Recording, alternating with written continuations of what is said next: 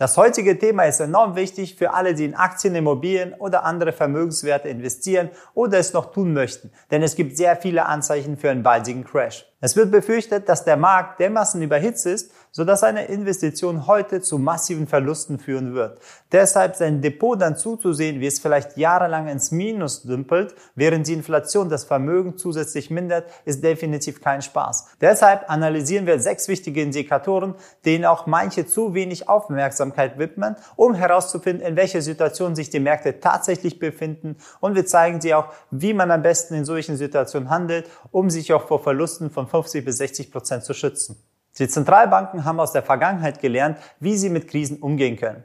Auch wenn viele Ökonomen eine V-Korrektur aus dem Corona-Crash kaum für möglich hielten, doch es wurde möglich durch die großen Geldmengenerweiterung als auch die negativen bzw. auch die niedrigen Zinsen, wodurch der Finanzmarkt viel besser gestützt wurde und sehr schnell nach oben gegangen ist und über seine Allzeithochs aus 2019 gestiegen ist. Selbst ETF-Anleger, die in großen Fonds wie MSCI World investiert haben, konnten sich innerhalb von 14 Monaten über einen Kursanstieg von fast 90 Prozent freuen. Aufgrund diesen Tatsachen sind viele dieser Crash-Propheten aus dem letzten Jahr erstmal verstummt. Doch jetzt melden sie sich nach und nach wieder zurück und sind noch überzeugter als davor. Was hat's also mit ihren Aussagen tun? Um sich ein Bild davon zu machen und die Situation des Marktes zu analysieren, haben wir uns sechs wichtige Indikatoren angeschaut und gehen sie mit euch gemeinsam durch. Mit die größten Sorgen machen sich die Anleger aktuell um die steigende Inflationsrate. Dazu reicht schon ein Blick auf den Konsumenten- und Produzentenpreisindex, unseren ersten Indikator. Beide sind sehr stark gestiegen und befinden sich auf ihren 12 Jahres Allzeithoch. Besonders auffällig ist, dass der Produzentenpreisindex in Rot überproportional im Vergleich zum Konsumentenpreisindex gestiegen ist. Das lässt sich mit den Rohstoffpreisen erklären, die seit Anfang 2021 sprunghaft um fast 60 Prozent im Durchschnitt gestiegen sind. Das trifft nicht nur auf die Grundnahrungsmittel wie Soja oder Weizen zu, sondern auch auf Metalle wie Kupfer, die für die Batterieherstellung benötigt werden und ganz besonders bei Holz, das um satte 400 Prozent gestiegen ist. Das produzierende Gewerbe kann aktuell diesen Preisanspruch nicht direkt an die Konsumenten weitergeben, da es sonst zu einem kompletten Nachfrageschock kommen würde. Das ist auch der Grund, weshalb die Konsumentenpreisindex meist weniger volatil ist als der äh, Produzentenpreisindex. Das Problem ist aber, dass die Unternehmen dadurch ihre Gewinnmarge senken müssen, weil sie diese Kosten auffangen werden, um ihre Verkaufspreise halbwegs konstant zu halten oder nur leicht zu erhöhen. Und wenn die Gewinnmargen kleiner werden, dann kann auch viel weniger investiert werden. Das hat sozusagen weniger Wachstum in Unternehmen und generiert auch weniger Dividende, die man ausschütten kann. Wenn man dann feststellt, dass die Finanzkennzahlen der Unternehmen kleiner geworden sind in den nächsten äh, Berichtsperioden, dann werden die Investoren auch sehen, okay, die Zukunftserwartung wird dann etwas gesenkt, die Dividendenrendite ist ja dann noch kleiner, sodass letzten Endes auch die Börsenkurse dementsprechend auch fallen. Insbesondere bei produzierenden Unternehmen, die manchmal mit dem Vielfachen ihres Umsatzes bewertet sind, besteht ein sehr hohes Risiko, dass es also wieder zurück runterfällt auf ein normales Bewertungsniveau. Wenn wir auf die letzten großen Korrekturen im Eurostock zurückblicken und es mit dem Verlauf der Rohstoffpreise vergleichen, sehen wir, dass die Korrekturen oft genau dann eingesetzt haben, als die Rohstoffpreise an ihren höchsten Punkt waren. Besonders kurz vor der Finanzkrise 2008 befanden sich die Rohstoffpreise auf ihrem Allzeithoch. Und auch heute befinden wir uns auf einem wieder sehr, sehr hohen Niveau und man kann diesbezüglich also definitiv von einem erhöhten Risiko sprechen. Auf der anderen Seite muss man auch erkennen, dass der Rohstoffpreis nicht nur durch die wilden Spekulationen angestiegen ist, sondern auch wegen den gestörten Lieferketten, schlechten Ernten und gestiegener Nachfrage durch die Entwicklungsländer, vor allem China, dessen sozusagen Nachfrage durch den steigenden Wohlstand enorm angestiegen ist. Doch die Kurse steigen momentan unbeirrt weiter, da sozusagen die gestiegenen Rohstoffpreise noch nicht direkt sich auf die Finanzkennzahlen ausgewirkt haben, da die meisten Unternehmen längerfristige, zum Beispiel halbjährige bis ganzjährige Lieferverträge haben und die Güterpreise in den Verträgen erstmal festgesetzt sind. Doch wenn der Preis der Rohstoffe da oben bleibt und die neuen Verträge geschlossen werden zu höheren Preisen, werden auch die Finanzkennzahlen der Unternehmen sinken. Zum anderen aber können die Unternehmen aufgrund der Negativzinsen sehr einfach günstige Kredite aufnehmen. Wie wir hier sehen können, ist es aber nicht nur die Unternehmen, die hochverschuldet sind. Die meisten Industriestaaten sind in Relation zu ihrem BIP bereits um über 100 Prozent verschuldet. Die orange Linie zeigt, wie hoch die Gesamtverschuldung der USA bei der Finanzkrise 2008 war. Und dieses Niveau haben wir jetzt sogar im Schnitt weltweit erreicht und überschritten bei manchen Ländern. Also ist Indikator 2 die Zinsentwicklung und Indikator 3 die Entwicklung der Verschuldung im privaten und öffentlichen Sektor. Wovor die Anleger aber Angst haben sollten, sind jedoch nicht die allgemein hohen nominalen Zinsen, denn auch unter solche Bedingungen können Aktien stark performen.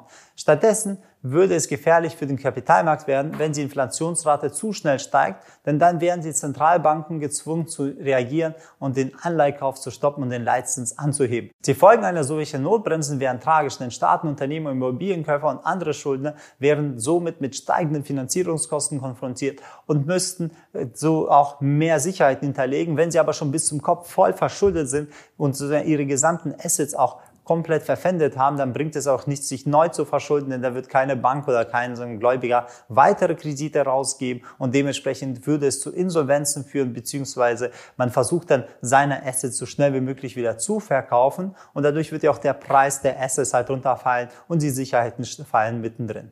Aktuell können wir noch einen moderaten Anstieg der Zinsen beobachten. Der Abwärtstrend ist also noch aktiv und scheint, als hätten die Zentralbanken alles unter Kontrolle.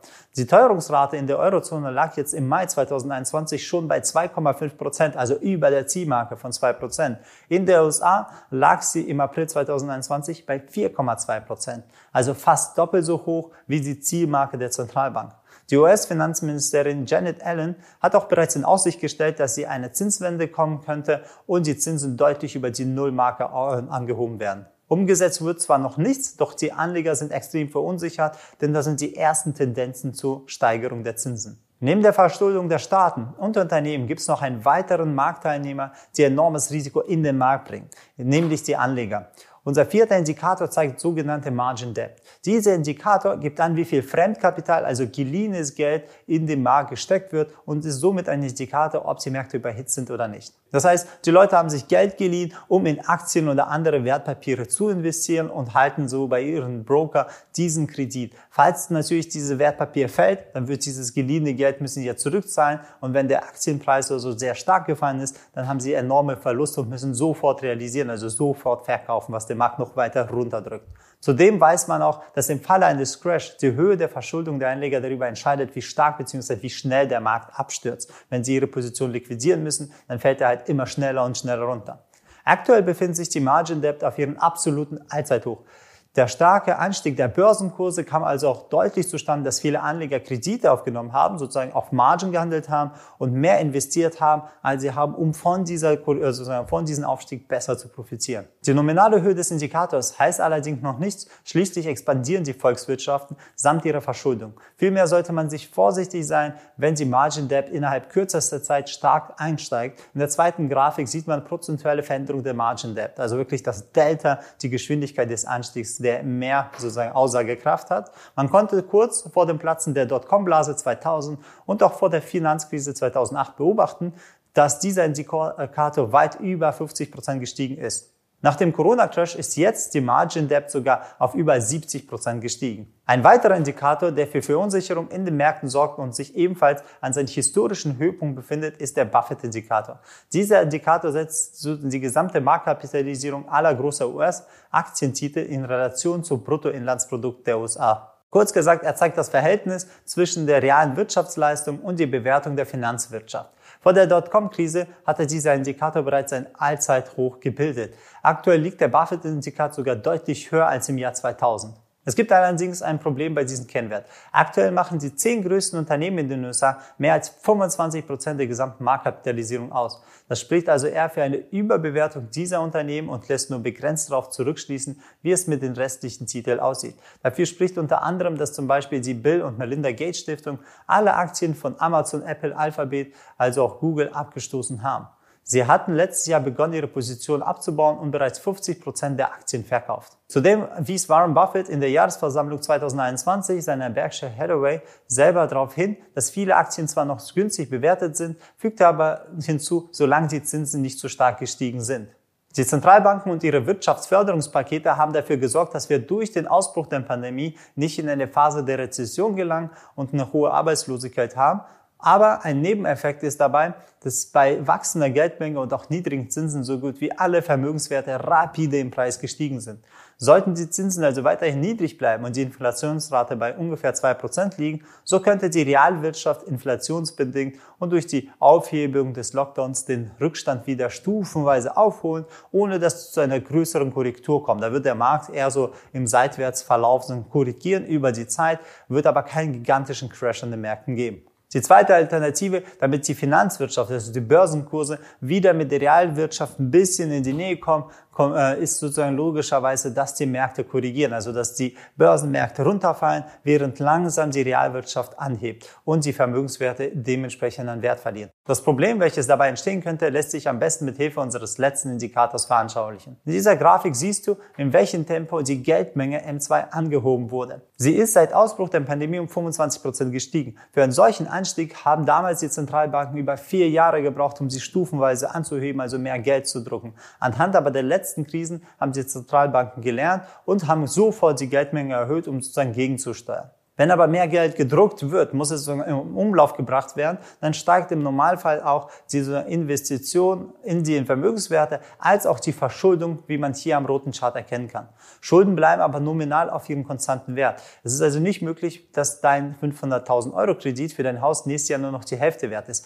Das heißt, der, die Höhe des Kredits fällt nicht, aber das Haus im Wert selber kann ohne Probleme runterfallen. Das heißt, der Preis des Hauses kann runterfallen, wird aber zu Problemen führen, wenn sie Leute neu finanzieren müssen oder das Haus verkaufen wollen oder verkaufen müssen. Dementsprechend, wenn man zu geringeren Preis das Haus hat und es zu geringeren Preis beleihen kann, zum Beispiel zu 250.000, dann muss man diese Differenz zu dem Kredit ja irgendwie auch aufbringen, weil der Kredit bleibt sozusagen fix. Und dementsprechend führt das dazu, dass die Leute entweder verkaufen gehen oder müssen in die Insolvenz gehen, weil die Preise etwas schwerer zu refinanzieren sind gegenüber ihren Wertanlagen. Und dementsprechend würde es dann zu tieferen und tieferen sozusagen Fall kommen.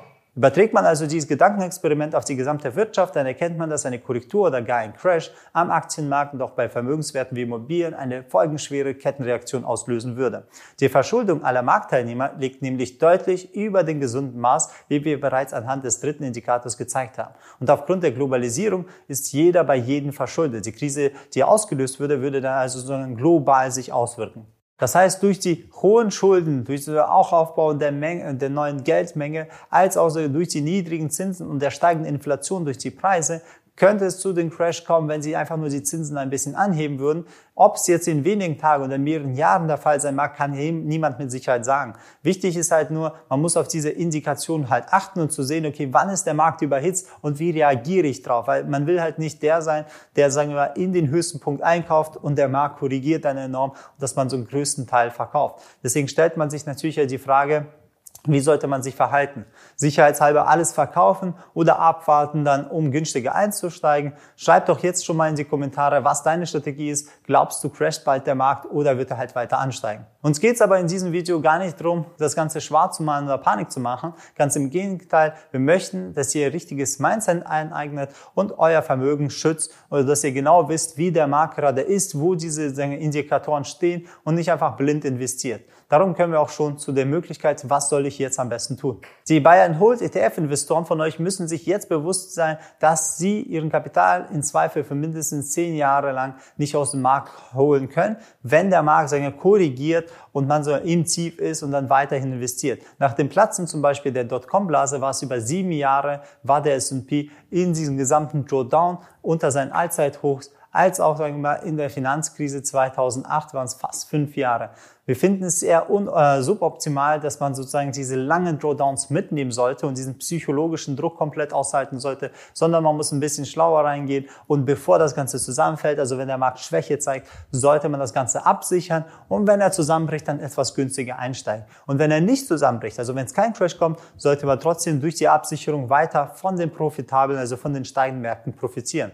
Um das Ganze zu ermöglichen, ist es halt sinnvoll, seinen Anlagehorizont in diesen Augenblicken, wo der Markt an sehr hohen Punkten ist, etwas zu verkürzen. Das heißt, nicht einfach darauf hoffen, dass der Jahre weiter nach oben steigt, sondern die Position auch gucken, in den nächsten zwei bis drei Monaten zu fokussieren, zu schauen, wie sind die Bewegungen aufgebaut. Anstatt auf breite ETF-Märkte zu setzen, ist es auch interessant zu sagen, okay, der breite ETF hält alle Werte, dass man eher in Branchen und Sektoren ETFs reinsetzt, die noch günstig zu haben sind, denn die etwas stabiler sind und nicht so eine hohe KV-Bewertung haben, wie zum Beispiel die Tech-Unternehmen, weil sie gerade am höchsten Punkt stehen, erstmal warten, bis eher korrigieren, wieder reinsteigen und dadurch den Sektor Rotation zu starten oder auch direkt in Einzelaktien zu investieren.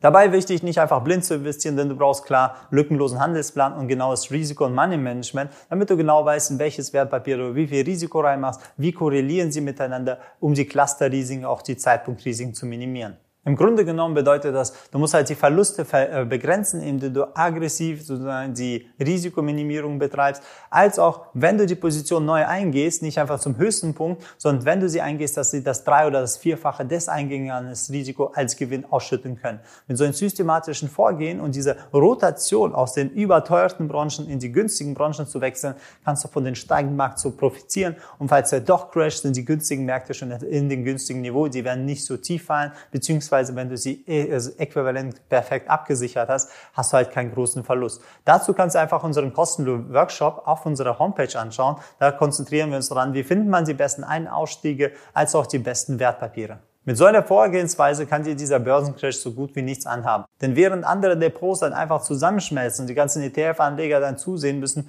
wie der Crash ihre gesamten Positionen runterzieht, hast du bereits abgesicherte Positionen oder hast halt sehr günstige Positionen, die auch hohe Dividendenrendite haben und kannst beruhigt sich zurücklehnen und noch günstiger einkaufen. Denn vergiss nicht, jeder Crash bietet auch enorme Chancen, komplett, sagen wir mal, günstig reinzukaufen und sehr, sehr gute Wertpapiere zu sehr günstigen Preis zu erwerben. Wir wissen genau, dass es einfacher gesagt als getan ist. Darum haben wir Finment ins Leben gerufen und mit unserem staatlich zertifizierten Kurs, der auf wissenschaftlicher Basis konzipiert ist, ermöglichen wir es jedem, der die Motivation mitbringt, innerhalb kürzester Zeit die genannten Eigenschaften auf Grundlage zu erlernen und dann auch umzusetzen, um sozusagen nachhaltige Rendite zu machen. Unser Chefhändler und Marktalgorithmen begleiten sich dann komplett und unterstützen sich dabei, damit du eine zweistellige prozentuale Rendite erwirtschaften kannst. Wenn das zu schön klickt, um wahr zu sein, komm einfach auf unsere Webseite, dann kannst du entweder unseren Workshop kostenlos anschauen oder auch den kostenlosen Erfolgsplan buchen, dann kriegst du ihn komplett kostenlos, den gesamten Plan, wie du starten sollst, wie du sagen wir, nachhaltig erfolgreich über die nächsten Jahre an der Börse agieren kannst oder wenn du schon erfolgreich bist, wie du das Potenzial noch mehr rausholen kannst.